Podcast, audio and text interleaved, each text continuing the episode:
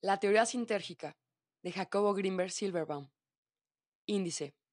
Introducción. Capítulo 1. La estructura del espacio. Capítulo 2. El campo neuronal y su estructura. Capítulo 3. La experiencia como resultado de la interacción entre el campo neuronal y la latiz del espacio. Capítulo 4. Los orbitales de la conciencia. Capítulo 5. El factor de direccionalidad. Capítulo 6. El observador y la individualidad. Capítulo 7. Repercusiones prácticas. Epílogo. La unidad. Apéndice. Reflexiones acerca del tiempo. Bibliografía. Introducción. He dedicado 15 años a la creación y desarrollo de un novedoso cuerpo mental al que he denominado la teoría sintérgica. En este libro presento las bases conceptuales de este modelo de la realidad. Durante estos años he publicado una serie de libros y artículos de investigación que originalmente han intentado compartir la evolución de mi pensamiento, pero nunca he presentado la teoría sintérgica como un producto acabado y completo. Este libro pretende satisfacer este anhelo y propósito de sintetizar, en un solo texto, toda una teoría que por fuerza ha de seguir perfeccionándose, pero que ya se vislumbra como sólida y fundamentada. El origen de la teoría sintérgica fue la pregunta acerca de cómo se realiza la transformación de la actividad cerebral en experiencia sensible. La aparición de un percepto cualitativamente diferente de la actividad neuronal y distinto de los campos energéticos espaciales. La luz como tal no se encuentra ni en los campos electromagnéticos en el espacio ni en la actividad del cerebro. Me intrigó y asombró en un nivel tan profundo de mi ser que decidí dedicarme íntegramente a explorar la posibilidad de explicar esta aparición utilizando cualquier herramienta útil, desde la investigación neurofisiológica pura hasta los estudios chamánicos y místicos. De hecho, durante estos 15 años, la búsqueda de una respuesta ante la pregunta acerca de la creación de la experiencia y la percepción me han obligado a revisar, vivir, a explorar áreas del conocimiento humano que en apariencia son disímiles e incluso contradictorias entre sí, pero que a la luz de la pregunta que me planteé, me ha parecido complementarias y mutuamente enriquecedoras. De esta manera, estudios y concepciones de la mecánica cuántica contemporánea, aproximaciones psicofisiológicas, elementos de la mística judía y cristiana, desarrollos del budismo y del yoga hindú, y las vivencias de los chamanes mexicanos han aportado las piezas de un vital y fascinante juego de avalorios, que al igual que la magistral novela de Hermann Hesse, ha constituido una delicia lúdica que ahora, con esta obra, pretendo compartir con los lectores interesados en comprender las raíces de la creación de cualquiera y de todas las realidades posibles para la mente humana. Capítulo 1. La estructura del espacio.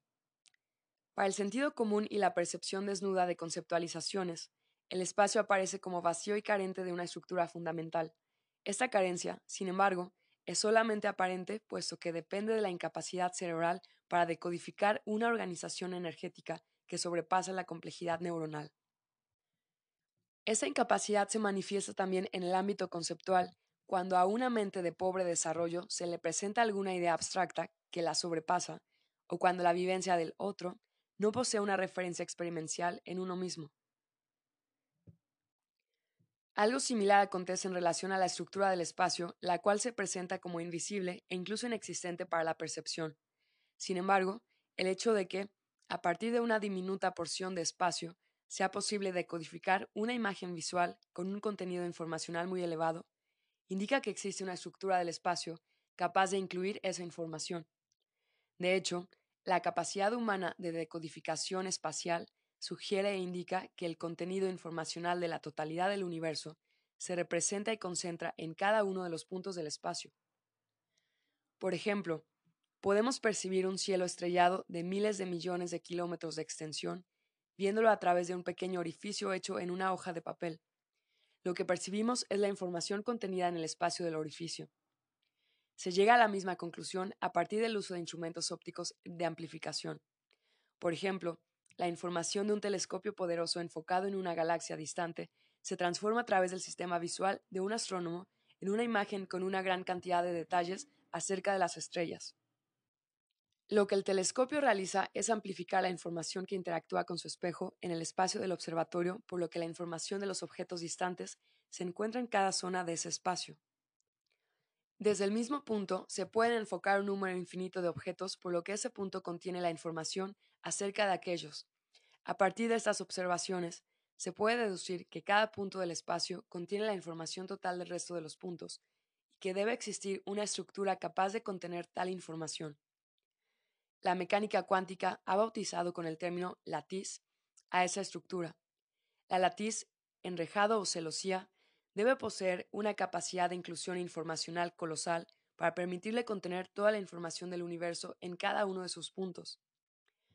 Los indios guaraníes han querido expresar la misma idea utilizando una estructura textil. Ellos tejen sus ideas expresándolas a través de telas bordadas. La tela que representa el espacio la fabrican haciendo incidir, en cada punto de la misma, los hilos del resto.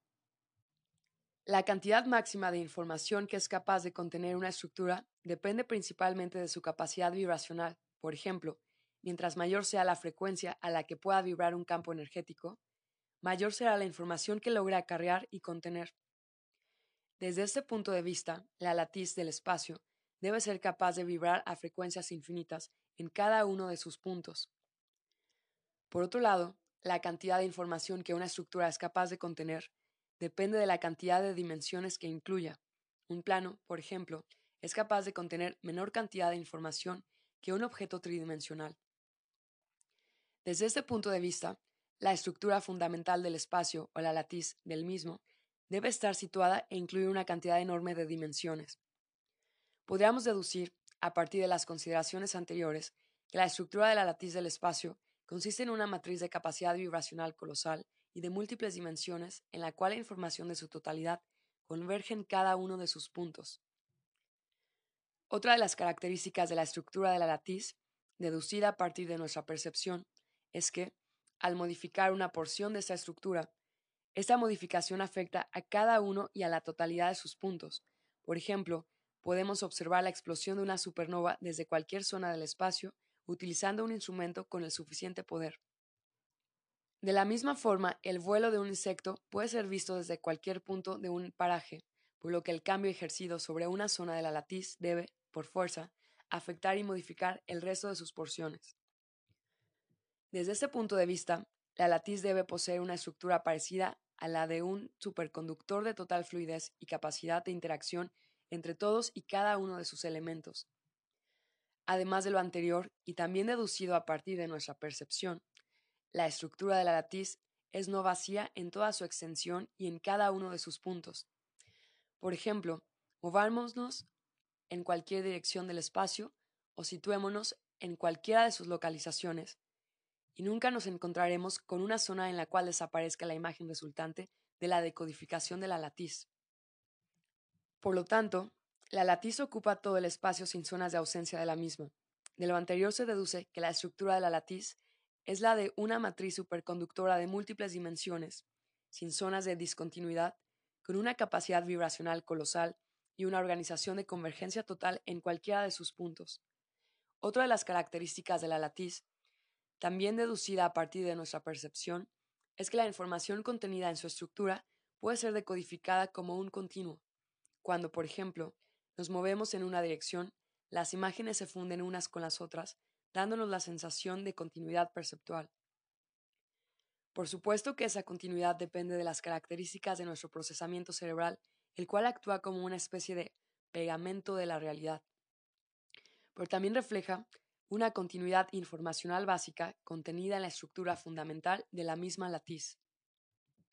Otra de las características de la latiz es que posee la capacidad de modificar su propia estructura en diferentes escalas temporales. Un neutrón es una modificación de la estructura básica de la latiz con una fijeza y permanencia mayor que un mesón. De la misma forma, una roca es una distorsión de la latiz con mayor duración que la flama de una vela. Ya veremos más adelante que un pensamiento o una emoción también afectan la estructura de la latiz, y son distorsiones de la misma estructura al igual que lo que denominamos un objeto material macroscópico o una partícula elemental macroscópica.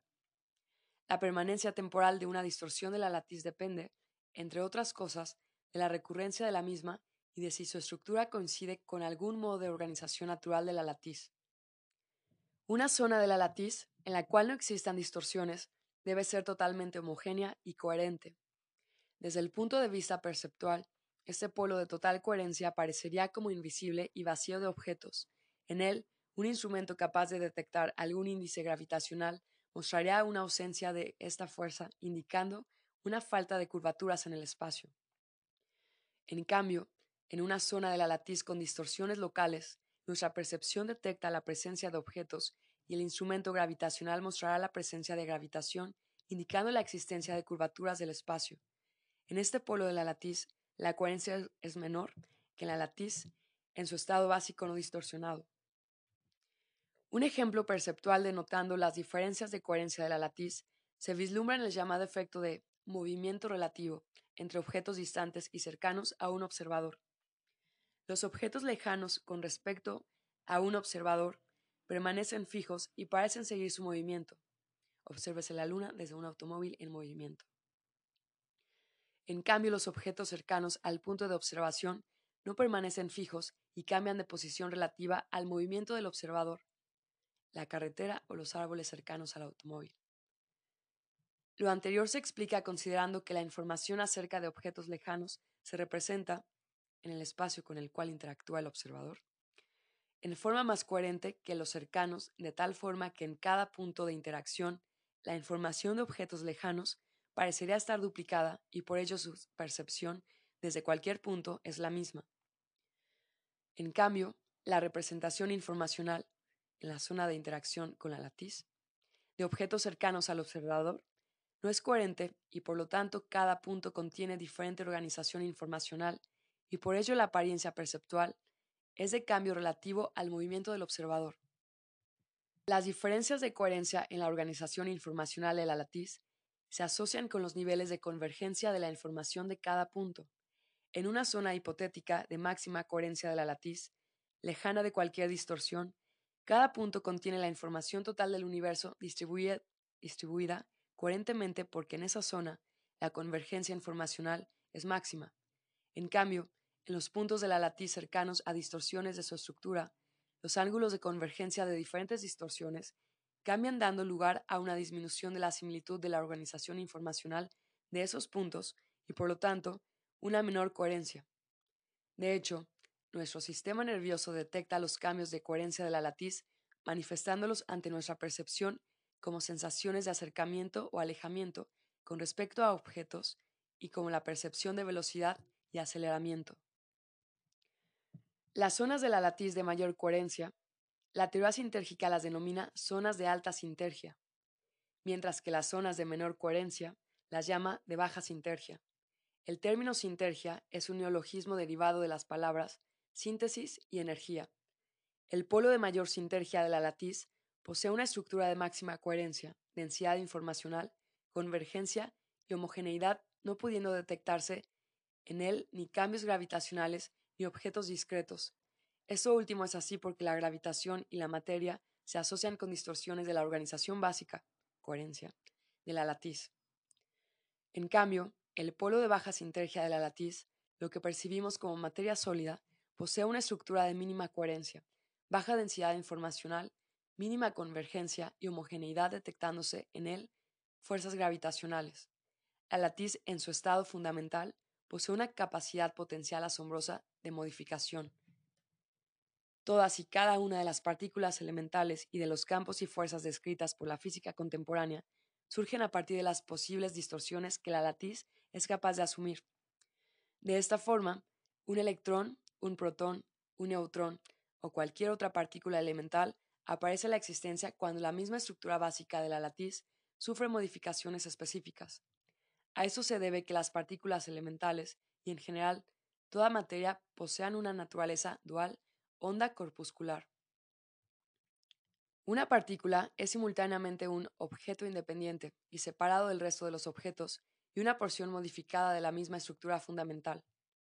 En el budismo, esta dualidad se conceptualiza bajo la denominación de sunyata o vacío.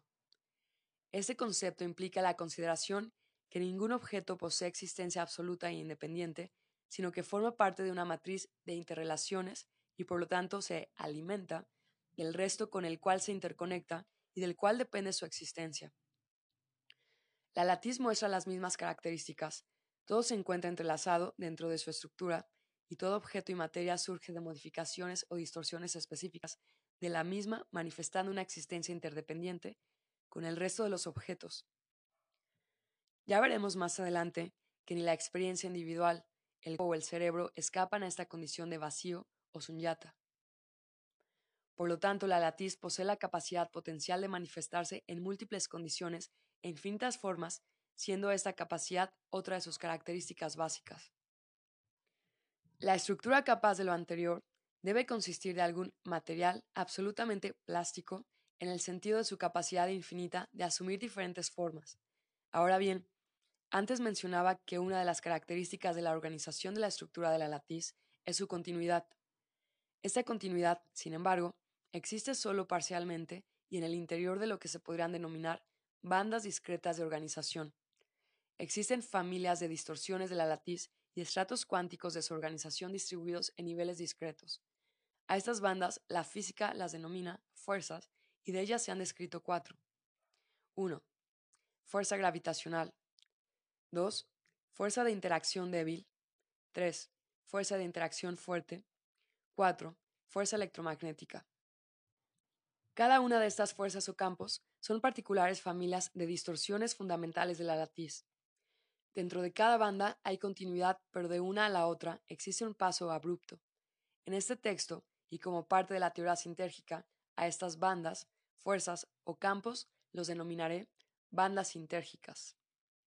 La consideración de las bandas sintérgicas es esencial para entender la existencia de los niveles, también discretos de la conciencia, porque cada nivel de la conciencia se asocia con una banda sintérgica.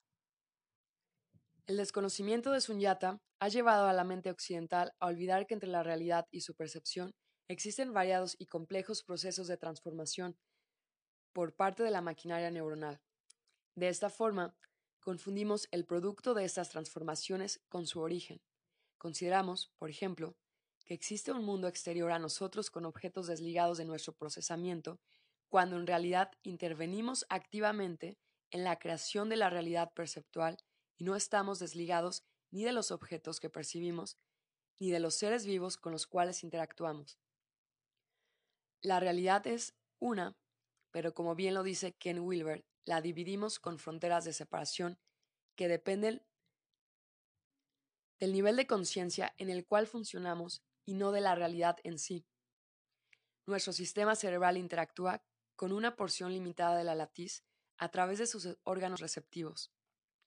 Esta porción de la latiz es transformada en un lenguaje neuronal y después de varias transformaciones que se explicarán más adelante, se crea una imagen perceptual que siempre es una representación y no la realidad en sí. Para poder acceder a esta realidad, deberíamos primero colocarnos en conciencia de unidad, borrar todos nuestros filtros, historia personal y condicionamientos, como esta posibilidad raramente se actualiza, la realidad que percibimos la confundimos con la realidad. De esta forma, como el espacio, para nuestra percepción limitada, se nos presenta como invisible y los objetos como separados y autónomos.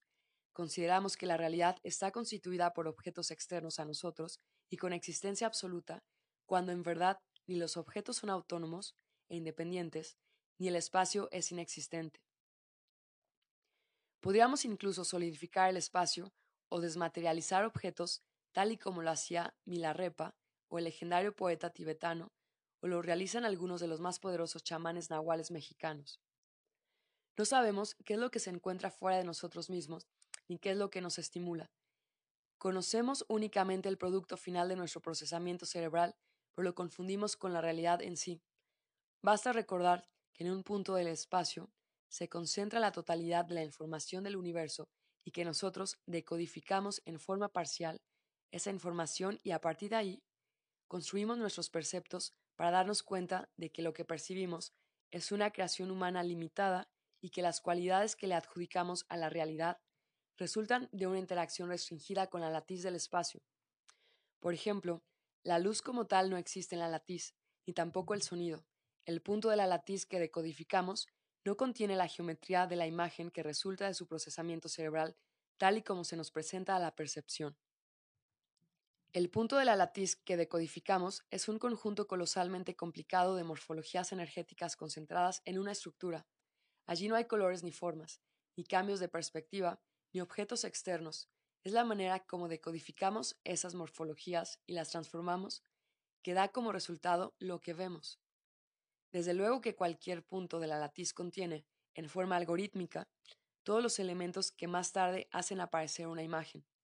Todos los detalles de cualquier precepto, todas las formas geométricas, los colores, los cambios de perspectiva y las texturas se encuentran algorítmicamente concentradas en cada punto de la latiz, pero en su decodificación añadimos nuestra propia estructura y organización cerebral y la interacción entre esta y las características de la latiz. Surgen las cualidades, luz, sonido, textura, etc., que no son familiares. Que no son familiares. Cada punto de la latiz contiene en su estructura mucha mayor información y posibilidades de decodificación que las que nuestro cerebro logra decodificar. Dependerá del funcionamiento neuronal la capacidad de decodificación. Y este funcionamiento, a su vez, está determinado y determina el nivel de la conciencia en el cual funcionamos. Por lo tanto, es el nivel de conciencia de cada quien el que determina la realidad que percibimos. No es asombrosa la forma en que decodificamos la latiz, ya veremos más adelante que la propia organización del cerebro humano es un modelo de la latiz. Pero este modelo todavía no llega a ser idéntico al territorio que quiere representar. Únicamente cuando nos convirtamos en la latiz misma, estaremos en posibilidad de percibir la realidad tal como existe y tal como es en sí. Esta posibilidad no es imposible y se encuentra a nuestro alcance, pero depende del logro de un desarrollo encaminado hacia la conciencia de unidad el actualizarla. Este capítulo, dedicado a desentrañar la estructura del espacio y la latiz, no debe dejar en la mente del lector la impresión de que la latiz es el último nivel de la realidad, o de que no existe nada fuera de la realidad de la latiz. La discusión de la posible existencia de algo no restringido a la latiz no puedo encararla en este capítulo, pero sí mencionarla ahora y analizarla más adelante. Por lo pronto dedicaré los siguientes capítulos al análisis de las transformaciones que nuestro cerebro ejerce sobre la latiz hasta desembocar en nuestra percepción e imágenes. Haré énfasis en la decodificación asociada al mundo visual porque de todos los niveles perceptuales es el que más ejemplifica nuestra acción sobre la latiz y las transformaciones que ésta sufre. Antes de terminar, quiero mencionar que la física contemporánea está, al igual que la teoría sintérgica, interesada en lograr entender cuál es la estructura básica del espacio. La metodología de la física, sin embargo, diferente de la que he utilizado. Los físicos utilizan una herramienta matemática sofisticada y una serie de experimentos propios a su disciplina para arribar a sus conclusiones. Las mismas conclusiones se pueden conquistar utilizando, como aquí lo he hecho, un análisis basado en la fenomenología de la percepción humana y de otros organismos. La teoría física más cercana a la concepción de la latiz es la teoría de las supercuerdas. En ella se postula que por debajo de la existencia de las partículas elementales se encuentra una realidad común formada por ultramicroscópicas cuerdas, todas ellas similares entre sí, pero que interactúan en formas diferentes dando lugar, según el tipo de interacción de que se trate, a cada una de las partículas y las familias de partículas elementales. La teoría sintérgica sostiene que por debajo de la realidad de las supercuerdas existe otro nivel aún menos diferenciado del cual surgen las supercuerdas, y este es el de la latiz, con todas las características que he descrito. Por último, estas características forman todavía un repertorio restringido que merece mayor indagación y análisis. Capítulo 2. El campo neuronal y su estructura. El cerebro humano actual aparece en la naturaleza después de millones de intentos evolutivos por crear una estructura orgánica capaz de experimentar y decodificar el mayor número posible de bandas sintérgicas.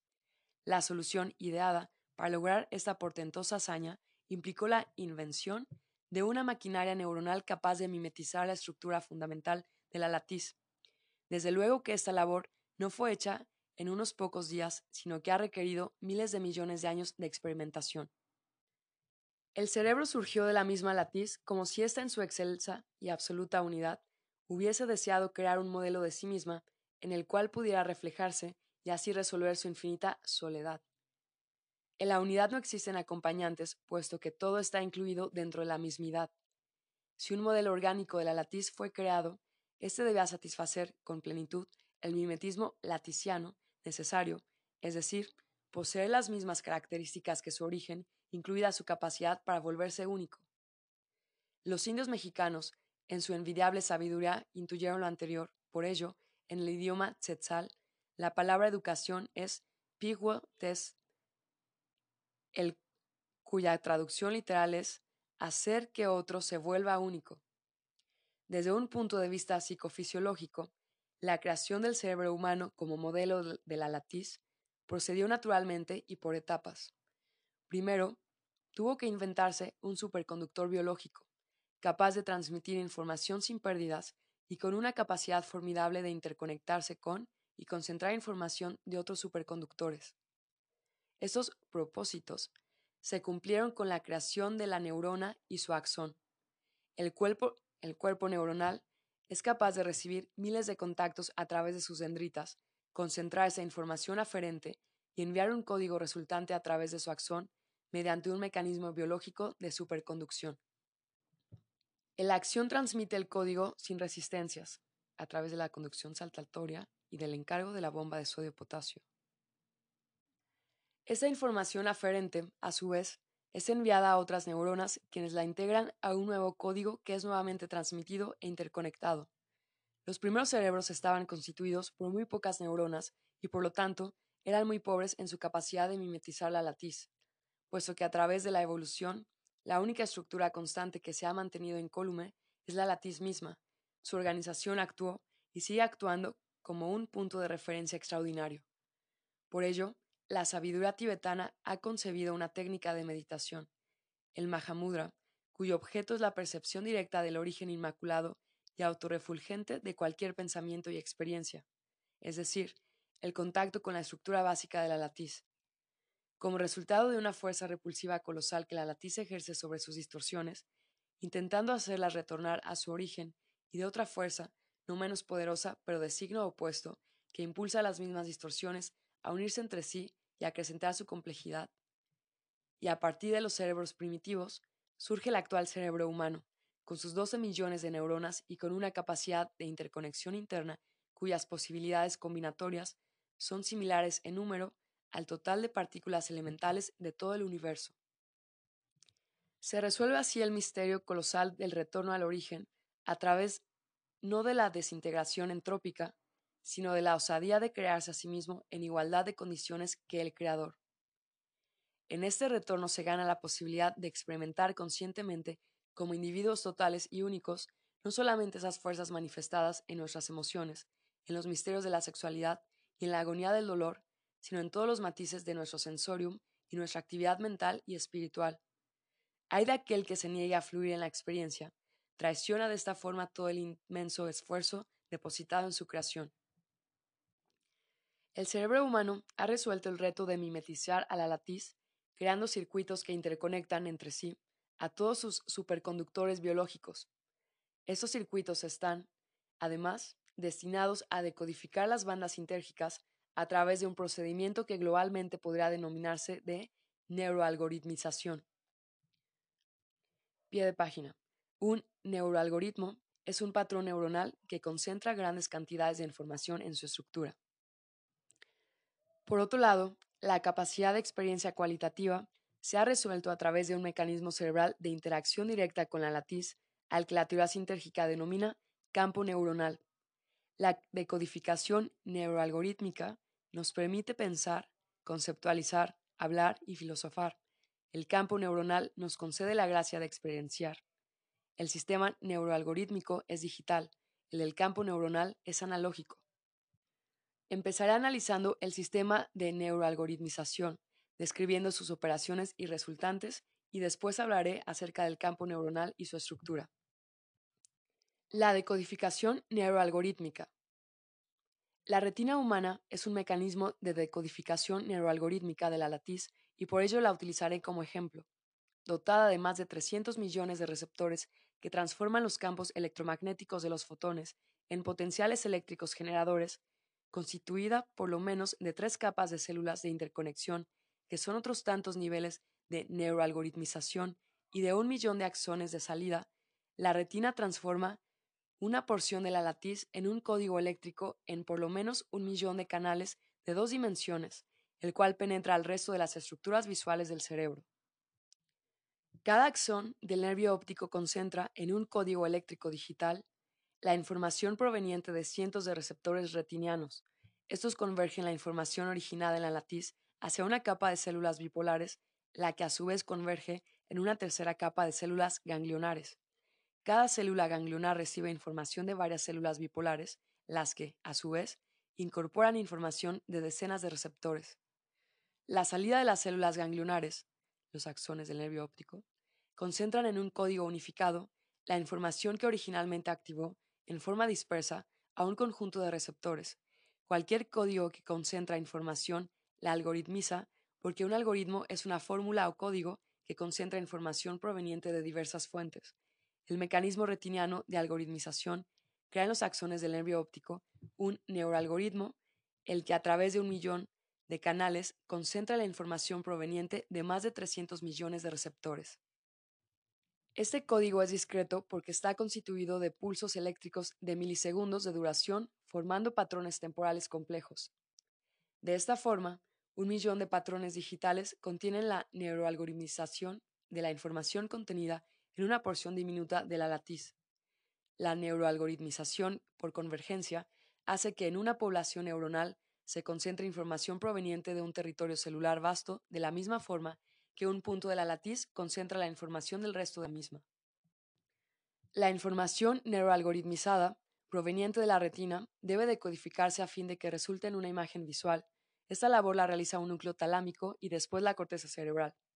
En esta última, los procesos de neuroalgoritmización por convergencia mezclados con un procedimiento divergente continúan.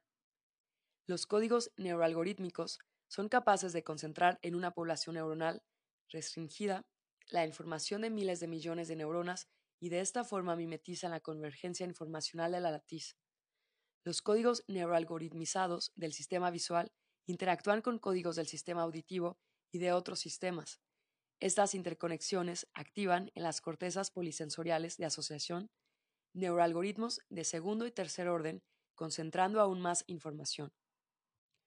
Un continuo neurosintérgico del cerebro similar al continuo sintérgico de la latiz, puede ser abstraído en el cual el polo de menor neurosintergia se localiza cerca de la superficie de los receptores y el polo de alta neurosintergia se sitúa en las estructuras polisensoriales de alto nivel neuroalgorítmico. Al igual que en la latiz, el polo de baja neurosintergia cerebral es menos coherente y de mínima convergencia comparado con el polo de alta neurosintergia del cerebro. En el polo de elevada neurosintergia, se da el pensamiento abstracto, la conceptualización y el lenguaje, mientras que el polo de baja neurosintergia se asocia con procesos de mucha mayor concretización. Al igual que en la latiz, el polo de elevada neurosintergia contiene mayor densidad informacional, vibra a mayor frecuencia, es más coherente y de mayor convergencia que en su contraparte de neurosintergia menor. De la misma forma, el polo de mayor neurosintergia contiene un mayor número de dimensiones que el polo de menor neurosintergia por el carácter polisensorial del primero y unisensorial del segundo. Un neuroalgoritmo de alta neurosintergia incorpora un mayor tiempo de procesamiento, por lo que las funciones asociadas con su activación implican una expansión de la duración del presente. Esta expansión quiere decir que en el código neuroalgorítmico de alta neurosintergia, eventos pertenecientes a diferentes órdenes temporales están incluidos y concentrados. La complejidad de una función está directamente relacionada con su nivel neurosintérgico. Por ello, los procesos conceptuales y de alta abstracción están asociados con un funcionamiento de elevada neurosintergia, puesto que implican una alta densidad informacional y una potente neuroalgoritmización. La similitud entre la estructura de la latiz y la organización del cerebro es notable y se puede constatar para cada una de las condiciones que analicé en el capítulo 1 a saber, 1. En la latiz se observa una convergencia informacional en cada uno de sus puntos. En el cerebro, la convergencia comienza a partir de las estructuras receptoras y se hace notable en las porciones polisensoriales de elevada capacidad neuroalgorítmica. En ellas, un código de alta inclusión concentra en forma algorítmica información proveniente del resto del sistema. 2. La modificación de cualquier porción de la latiz afecta y se representa en todos y cada uno de sus puntos. En el cerebro, Schwartz y Ramos realizaron un experimento en gatos demostrando que los patrones de respuesta unicelulares en neuronas registradas en diferentes porciones del cerebro se modificaban correlativamente con el aprendizaje. Este experimento indica que la modificación de la información se presenta en todas las unidades del cerebro. Los experimentos de E. Roy John también apoyan esta conclusión. De esta forma, al igual que en la latiz, en el cerebro la modificación de una de sus porciones afecta a todas las demás. 3. La relación entre coherencia informacional y el fenómeno de movimiento relativo en la latiz también se observa en el cerebro. Esto último está relacionado con los procesos de neuroalgoritmización en los diferentes niveles de convergencia del cerebro. Por ejemplo, si modificamos la información de los receptores de la retina, esta alteración va a provocar una variación mayor en los códigos neuroalgorítmicos de las células bipolares que en las ganglionares. A su vez, los códigos neuroalgorítmicos de alto poder de inclusión en las estructuras polisensoriales van a sufrir mínimos cambios comparativamente a los de las células ganglionares. De hecho, los procesos de conceptualización y de abstracción ligados a las respuestas de las estructuras de análisis polisensorial mantienen una constancia a pesar de los cambios de entrada informacional. Esto ha, sido demostrado experimentalmente por Greenberg Silverbaum y E. R. John, 1981, Physiology and Behavior. Se podrá postular que los niveles más poderosos de neuroalgoritmización en el cerebro se asocian con funciones yoicas de alta constancia, siendo similar esta constancia a la de la representación informacional homogénea y de alta coherencia de objetos muy alejados de un observador. 4. En todo momento existe actividad neuronal en un cerebro vivo, aún durante el sueño profundo o en el silencio de los estados meditativos. Por ello no existen discontinuidades de vacío o ausencia de actividad en el cerebro, de la misma manera que en la latiz no existen zonas vacías de información. 5. La latiz muestra una plasticidad colosal en el sentido de que a partir de su estructura básica se activan distorsiones en número infinito. El cerebro muestra una capacidad similar de modificación y plasticidad. Vas a recordar la cantidad de detalles de las imágenes oníricas o la posibilidad creativa en el arte. Cuando, por ejemplo, a alguien se le pide recrear una imagen de un evento del pasado a partir de un orden verbal, se puede asumir la ocurrencia de varios procesos encadenados para darle lugar. En primer lugar, la transducción del sonido en códigos neuronales. En segundo lugar, la neuroalgoritmización de esos códigos. En tercer lugar, la activación de alguna estructura polisensorial y por último, la síntesis de algún neuroalgoritmo polisensorial de alto poder y la activación de una imagen visual asociada con la decodificación divergente de este neuroalgoritmo. El hecho de que el cerebro sea capaz de representaciones internas en número prácticamente infinito se asemeja a la capacidad también infinita de la latiz de distorsionarse en diversas formas. 6. Había mencionado que para la latiz existen distorsiones con una duración temporal variable, desde las prácticamente instantáneas, como sería el caso de algunas partículas elementales con una vida media infinitesimal, hasta un protón o un neutrón de una duración de vida inmensa. En el cerebro también existen patrones némicos de vida corta, recuérdese aquí la memoria icónica, de vida media, la memoria de corto plazo, y de una duración enorme, las memorias de largo plazo. Tal y como en la latiz, la duración temporal cerebral se asocia con la recurrencia de sus patrones y con la naturalidad de los mismos y su significado. 7. Existen diferentes niveles de coherencia cerebral de la misma forma en la que estos existen en la latiz. La coherencia en el cerebro es una medida de la similitud de los patrones de su actividad en las diferentes zonas de su estructura. Mientras mayor sea esta similitud, mayor será la coherencia cerebral. Una medida del funcionamiento unificado del cerebro es la coherencia interhemisférica. En estudios de, laboratorio, Greenberg Silverbaum, 1981. Hemos constatado que a medida que se incrementa la coherencia interhemisférica, aumenta la sensación de unificación interna y se activan estados de silencio interno.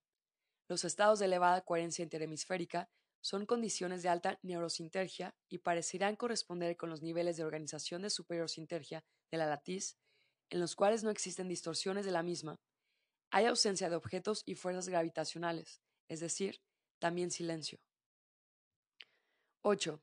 Otra similitud entre la latiz y el cerebro es la ausencia de isomorfismos.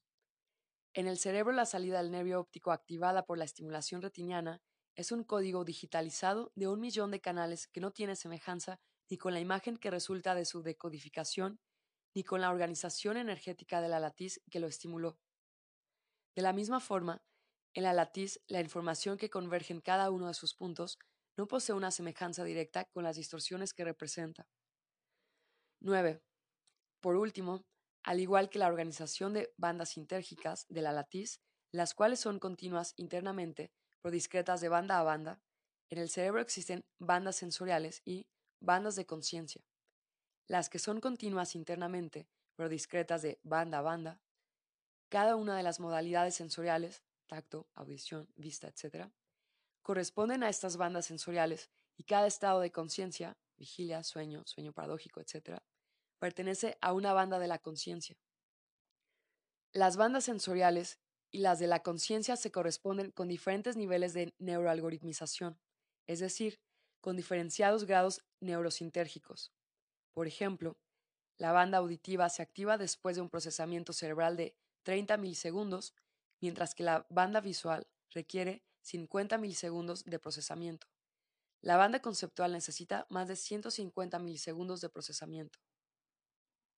Mientras mayor sea la duración de procesamiento, mayor densidad informacional existe y por lo tanto una más elevada neurosintergia. El campo neuronal y su estructura. La estructura del cerebro en su conjunto es una macrodistorsión compleja de la latiz y su actividad distorsiona la misma latiz que le da origen. Cada micropotencial dendrítico y cada potencial de acción son y activan microdistorsiones de la latiz. La interacción entre todas estas microdistorsiones crean una macrodistorsión hipercompleja de la misma latiz.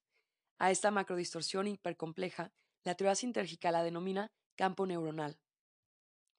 El campo neuronal es un mecanismo de unificación de la actividad cerebral, pero de tipo analógico y no digital, tal y como lo es el procesamiento neuroalgorítmico. Este último también es un mecanismo de unificación pero interno y perteneciente a la misma dimensión que la actividad discreta de todos los componentes celulares del cerebro vivo. En cambio, la unificación del campo neuronal se produce en la dimensión energética de la latiz como campo.